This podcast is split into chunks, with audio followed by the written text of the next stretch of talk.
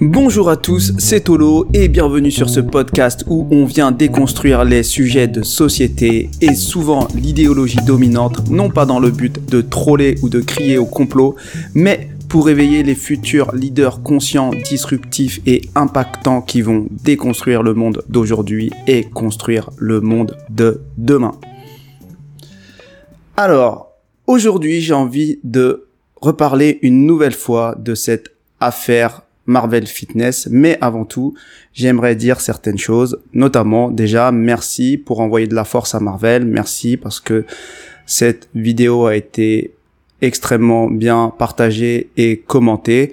Donc merci à tous, ça envoie de la force à la cause parce que je pense qu'il en a énormément besoin. Et je précise encore une fois que je ne le connais absolument pas, que le fit game n'est pas mon domaine, que les dramas ne sont pas mon domaine et que moi j'utilise plutôt les faits d'actualité pour trouver des leçons, euh, des façons d'expliquer un peu ce monde qui a l'air si complexe pour certains et pourtant il y a plein de choses qui moi me sautent aux yeux. Alors, une fois que ceci est dit, je peux vous dire euh, d'ores et déjà qu'on pourrait faire beaucoup de beaucoup de vidéos sur Marvel parce que c'est un véritable cas d'école parce que finalement il symbolise à son niveau de petit youtubeur toute euh, l'oppression d'un système sur des opposants. Et comme je le disais dans la précédente dans le précédent épisode de podcast initialement c'était fait vraiment pour des opposants au système et pas pour des petits youtubeurs. Donc l'avantage du cas de Marvel Fitness c'est qu'on peut en parler sans trop se faire diaboliser ou se faire griller parce que maintenant on le sait qu'il y a des sujets qui sont un peu tendus. Alors, là, aujourd'hui, j'ai envie de vous parler un peu de ce, quelque part, d'une certaine manière, de ce harcèlement systémique parce que, tout simplement, il est accusé de harcèlement, mais ce qu'on ne se rend pas compte, c'est que finalement, de l'autre côté, il y a un harcèlement systémique. Donc, j'ai décrit dans le premier podcast la manière dont certains utilisent finalement leur connaissance du système pour faire taire la vérité au détriment de certains justement insoumis. Là maintenant, je vais plus particulièrement non pas parler de personnes qui initient certaines choses, mais de comment le système fonctionne. Et comment on fait taire en fait euh, quelqu'un? Donc j'ai un peu parlé de ça dans le premier épisode, mais là on va aller un peu plus en détail parce que j'ai vite fait survoler et je pense que c'est important de ne pas le survoler parce que il faut le faire vraiment à visée éducatif. Alors déjà, tout le monde, comme je disais, ne peut pas entamer des procédures et déposer des plaintes. Il a essayé de le faire parce que c'est en fait le, effectivement le début de cette affaire avec une des protagonistes, c'est que il a été accusé à tort de harcèlement envers des mineurs, de harcèlement même sexuel, et qu'il a envoyé des dick pics, et comme je, je donne la traduction ici, c'est des photos de son sexe. Or, on s'est rendu compte que c'était pas vrai, et donc, lui n'a pas pu déposer plainte, et donc, il faut savoir que, d'une part, en fonction de d'où on vient, tout le monde n'a pas l'idée de déposer plainte pour tout et n'importe quoi. Ça nous traverse même pas l'esprit. On essaye de régler ça en face à face. J'ai envie de dire un peu comme des hommes ou comme des personnes, on va dire, normales. Alors que d'autres, c'est pour eux quelque chose de très naturel de le faire. Et ils savent très bien qu'ils connaissent euh, absolument comment ça fonctionne et ils savent très bien que c'est extrêmement déstabilisant. Donc déjà, tout le monde n'a pas l'idée de le faire et surtout, on découvre ici que tout le monde ne peut pas le faire parce que tout, en vérité, n'est pas forcément recevable dans un commissariat. Évidemment, il y a des sujets bien plus graves que des chamailleries sur Internet. Donc ça, c'est la première chose et c'est le premier type de harcèlement, c'est que euh, certains s'amusent à vous envoyer, à vous faire systématiquement des procès et ce qui engrange finalement des coûts et ce qui engrange finalement du temps. Et dans ce cas précis, c'est aller plus loin, puisque pour cette petite affaire d'Internet, on lui a saisi son matériel, donc son matériel de travail, ce qui l'a empêché de travailler sur le court terme. Heureusement qu'il a une communauté, je pense, qui lui a permis de trouver euh, de quoi filmer et de quoi euh, et un ordinateur. Mais sinon, ça peut être extrêmement désagréable de ne plus avoir son matériel de travail. Notamment, moi, ce qui m'est arrivé, c'est par exemple que mon ordinateur se plante et que euh, je dois en racheter un autre. Et c'est une euh, galère. En l'occurrence, tout le monde ne peut pas sortir 1000, 2000 euros pour un ordinateur ou euh, un peu moins en fonction de ce qu'on avait comme configuration. Et donc, première chose, c'est ce mécanisme d'empêcher les gens de travailler, d'empêcher les gens de faire leur boulot, d'empêcher les gens finalement d'être indépendants. Et ça, c'est quelque chose de systématique dans ce harcèlement systémique, c'est qu'on va taper au portefeuille. Et la deuxième chose, pour lui, malheureusement, et c'est vraiment pour ça que c'est un cas d'école, c'est qu'ils ont trouvé le moyen de le faire pointer au commissariat régulièrement. Je ne sais pas si c'était à raison de une fois par mois ou une fois par semaine, mais il était obligé de se présenter au commissariat et euh, il n'habite pas Paris, donc euh, c'est pas comme si c'est le commissariat en bas de son quartier. Il devait se déplacer en voiture et on, imagine tous que ça peut être extrêmement gênant. Et donc ça, c'est euh, quelque chose que certains connaissent et utilisent de manière systémique.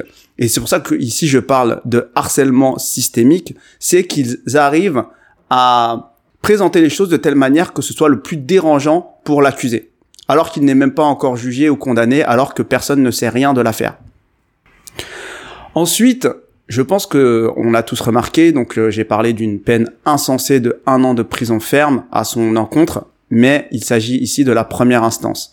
Et donc on le sait tous, enfin on le sait tous ou pas, mais en tout cas très souvent en première instance la sanction est toujours plus dure parce que on s'attend finalement que la personne fasse appel. Et pour une raison inconnue, on ne sait pas pourquoi systématiquement la première instance est toujours plus dure avec l'accusé et ensuite on revient à une sentence un peu plus logique. Donc dans son cas, évidemment, je pense que ça sera diminué, même si là c'est extrêmement excessif, mais ça fait partie de ce harcèlement systémique et c'est extrêmement difficile pour bah, lui, pour sa famille. C'est quelqu'un qui a une famille, qui a des neveux, donc on a pu le voir dans ses stories, qui a des parents et euh, il a été accusé et surtout la conséquence derrière, directe, c'est qu'il va en prison.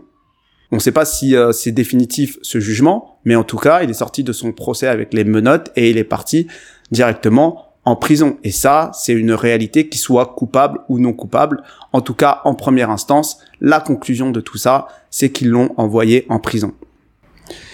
Tout ça pour dire que c'est un moyen, encore une fois, mais c'est vraiment systémique, de faire pression sur une personne et de le faire tomber presque même euh, économiquement et psychologiquement. Parce que économiquement, des frais d'avocat, euh, on le sait tous, c'est pas donné. Et donc, effectivement, s'il est amené à avoir une peine de prison, on peut imaginer qu'il va être amené à payer une amende. Et je crois que dans ce cas-là, il y aura le dédommagement de leurs frais d'avocat, mais ce sera une, une amende de 10 000 euros pour l'État.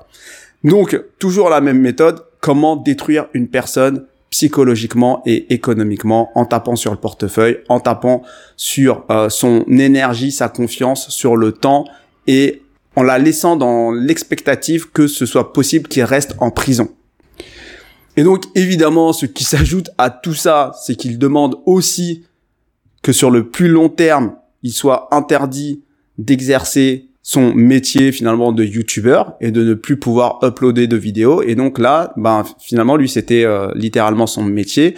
Donc lui ça le dérange pas trop parce que comme il le disait finalement il reviendra à sa vie d'avant. Mais dans les faits symboliquement dans un pays de la liberté d'expression c'est complètement abusé. Enfin moi mon avis c'est complètement abusé. Et ces méthodes là d'empêcher les gens de travailler sur le court terme donc avant jugement sur le moyen terme entre les deux instances, donc la première instance et l'appel, et sur le long terme en termes de condamnation finale, je veux dire là c'est c'est vraiment des méthodes de mafieux, vraiment. Et c'est quelque chose, encore une fois, je le dis, dans le cas de Marvel, c'est c'est ce qui lui arrive, mais c'est ce qui arrive à énormément, énormément de personnes qui osent s'opposer, et c'est pour ça que j'en parle ici.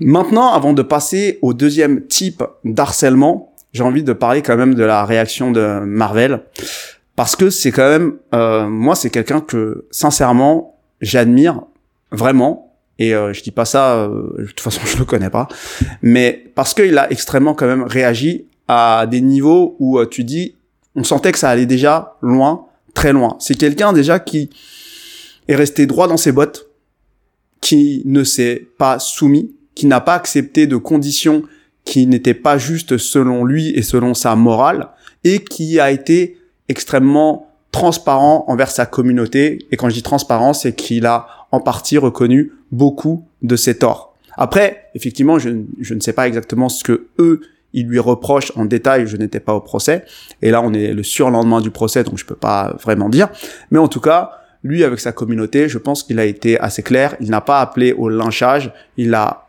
appelé à la paix, il a appelé à la non-violence, il a appelé à la réconciliation, et c'est quelque chose qui est, pour moi, assez louable comme réaction, et surtout qu'il l'a fait toujours avec la bonne humeur et, euh, un certain humour qu'on peut lui connaître. Donc ça, c'était pour la parenthèse de la réaction de Marvel, parce que je pense que c'est important qu'on comprenne qu'il n'attend pas qu'on aille harceler ou commenter les différentes parties civiles. Je pense qu'il faut euh, s'élever de tout ça. On est là pour s'éveiller à travers euh, des, des, podcasts, des vidéos, des personnes qui décryptent. Et plus on va s'éveiller, plus l'individu lambda va s'éveiller. Mais je pense pas qu'il appelle à ce que justice euh, soit faite en dehors de la justice et dans des conditions douteuses et usant les mêmes procédés mafieux que certains de l'autre côté. Donc, une fois ceci étant dit, maintenant j'ai envie de vous parler du deuxième volet du harcèlement parce que c'est quand même assez incroyable. Marvel a voulu donner sa version des faits aux médias, il a tagué tous les médias pour qu'ils puissent se défendre. Et c'est quelque chose qu'il a senti parce que je sais que c'est quelqu'un qui est assez proche des mouvements qui sont, on va dire, de l'ordre de la, entre guillemets, dissidence. Et donc il a cette notion de il savait qu'il fallait qu'il se défende et qu'il décrivent ce qui se passe dans l'envers du décor, donc il voulait donner sa version aux médias. Et encore une fois, comme pour les poursuites judiciaires, tout le monde ne peut pas avoir accès aux médias, même si on a 146 000 followers. Les médias ne lui ont jamais répondu. Par contre, ce qui a été assez incroyable, c'est comme si c'était presque un lancement euh, de produit, c'est que au moment de la sentence, le lendemain, il a fait la une de tous, tous, tous les médias, en tout cas papier, de ce que j'ai pu voir, euh, web. Il est devenu le fameux YouTuber qui a été condamné à un an de prison ferme pour harcèlement et il a relancé le débat finalement de euh, est-ce qu'on peut tout faire et tout dire sur Internet? Et vous l'aurez compris, peut-être que ça vient remettre un peu le débat de la loi Avia sur le tapis et euh, de ses contenus potentiellement risque. Donc, finalement, ce que je veux dire par là, c'est que là, il est en prison, mais il subit, pour moi, une seconde vague de harcèlement systémique, et cette fois, c'est publiquement, via un outil qui est le bras armé du système, qui sont les médias. Et donc, les médias s'en donnent à cœur joie pour le diaboliser, et je pense que c'est vraiment le terme qu'il faut retenir dans la manière dont les médias euh, décrédibilise un opposant politique. Là, en l'occurrence, c'est un pauvre youtubeur, mais il sert une idéologie quelque part puisqu'il relance un sujet sur la liberté d'expression sur Internet et sur finalement euh, les conséquences de certains propos ou de certaines attitudes ou de certaines communautés sur des potentielles victimes. Et donc là, faut bien comprendre que c'est ça, ça dépasse le cas Marvel Fitness. Il vient malgré lui servir d'une certaine manière une idéologie qui va venir restreindre une nouvelle fois un peu plus nos libertés. Et c'est ça qui est pour moi très, très intéressant, c'est que nous devons prendre du recul par rapport à tout ça, parce que il va y avoir une diabolisation et certaines personnes vont pouvoir parler de l'affaire Marvel Fitness et donner leur avis avec cette nouvelle casquette de gardien de la morale et nous dire que c'est ah oui c'est le mec de banlieue qui a harcelé et qui s'est fait condamner à un an de prison. Et ça c'est le raccourci un peu facile que tout le monde peut faire et c'est ce que cherchent les médias et c'est comme ça qu'ils décrédibilisent un opposant politique en général, c'est que ils utilisent justement cette idée de condamnation plus lourde en première instance pour pouvoir graver dans la roche certains faits et ces faits en fait judiciaires sont à présent le nouvel élément de langage de certaines affaires. Et donc, Marvel Fitness est définitivement celui qui est parti en prison pour harcèlement. C'est ce fameux mec de banlieue caricatural qui a harcelé cette femme innocente qui n'avait rien fait et qui n'avait absolument rien à se reprocher et dont la communauté de Marvel s'est fait un malin plaisir de la lyncher. Donc ça, c'est vraiment, faut comprendre que là, on est arrivé à une ère où on vient de polariser émotionnellement cette affaire et on vient de graver dans la roche, dans le marbre, les éléments de langage qui vont servir à le décrédibiliser. Et quand on dit que les vainqueurs écrivent l'histoire, bah oui, bah les vainqueurs temporaires, en tout cas, là, ils écrivent l'histoire parce que tous les articles sont déjà sortis et tout est déjà référencé par Google. Et quand bien même il y a une rectification dans quatre mois, personne ne s'en souviendra. Pour tout le monde, ça restera ce petit mec de banlieue qui a été toxique à une petite bourgeoisie.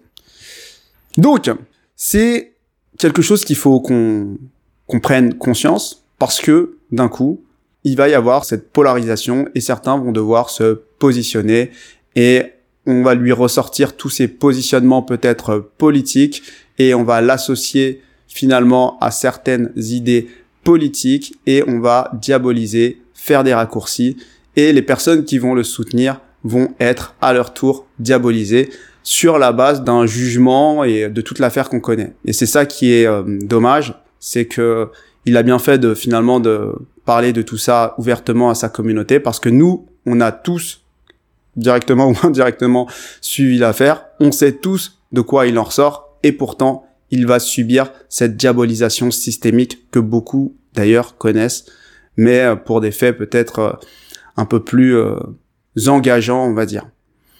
Et donc, voilà ce que j'avais envie de vous dire. Et la conclusion un peu de tout ça, c'est que il faut comprendre que il y a une concordance en tout cas entre les volontés de particuliers, le système, comment c'est utilisé par l'idéologie et dans la direction dans laquelle on va. Donc là, on va dans une direction où on va diminuer notre liberté d'expression et les plateformes comme YouTube, comme Twitch, comme ce ne sont pas des plateformes où ils veulent que des personnes s'éveillent ou que les personnes s'informent. Ils veulent absolument que ces plateformes restent de la distraction. Et ce qui est intéressant, c'est qu'à chaque fois qu'il lance des vagues de polarisation comme ça émotionnelle sur des sujets avec des hashtags, avec euh, tout un wording, toute une manière de traiter une affaire euh, avant même qu'on sache si finalement il est coupable ou innocent, en se jetant sur la première instance alors qu'avant il n'avait absolument rien écouté, c'est qu'en fait c'est une façon de tester pour voir si leur influence fonctionne et si finalement tout le monde rejoint le camp du bien des gentils versus le camp du mal et des, dans ce cas, des harceleurs. Et donc c'est ça un peu l'idée de tous ces mouvements, de tous ces, hashtags qu'il peut y avoir quelque part, c'est des marqueurs pour savoir si on fait partie de la foule ou on essaye de s'individualiser et penser par nous-mêmes. Et il faut comprendre que c'est une réalité, c'est qu'il est plus simple à un certain niveau de faire partie de la foule et d'être critiqué en tant que foule, puisqu'on ne se reproche pas grand-chose, puisque ce que ce qu'on pourrait nous reprocher, c'est ce qu'on pourrait reprocher à l'autre, plutôt que de faire partie d'une minorité qui s'éveille et qui essaye de penser par elle-même, quitte à être un peu dissidente par rapport à l'idéologie dominante. Donc voilà, c'est vraiment quelque chose pour moi d'important de partager ça.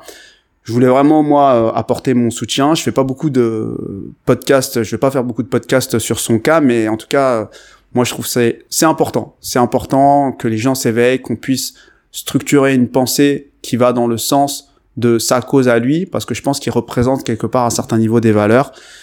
Et donc voilà, n'hésitez pas encore une fois à partager en masse à des personnes qui peuvent entendre ce discours, pas forcément à tout le monde.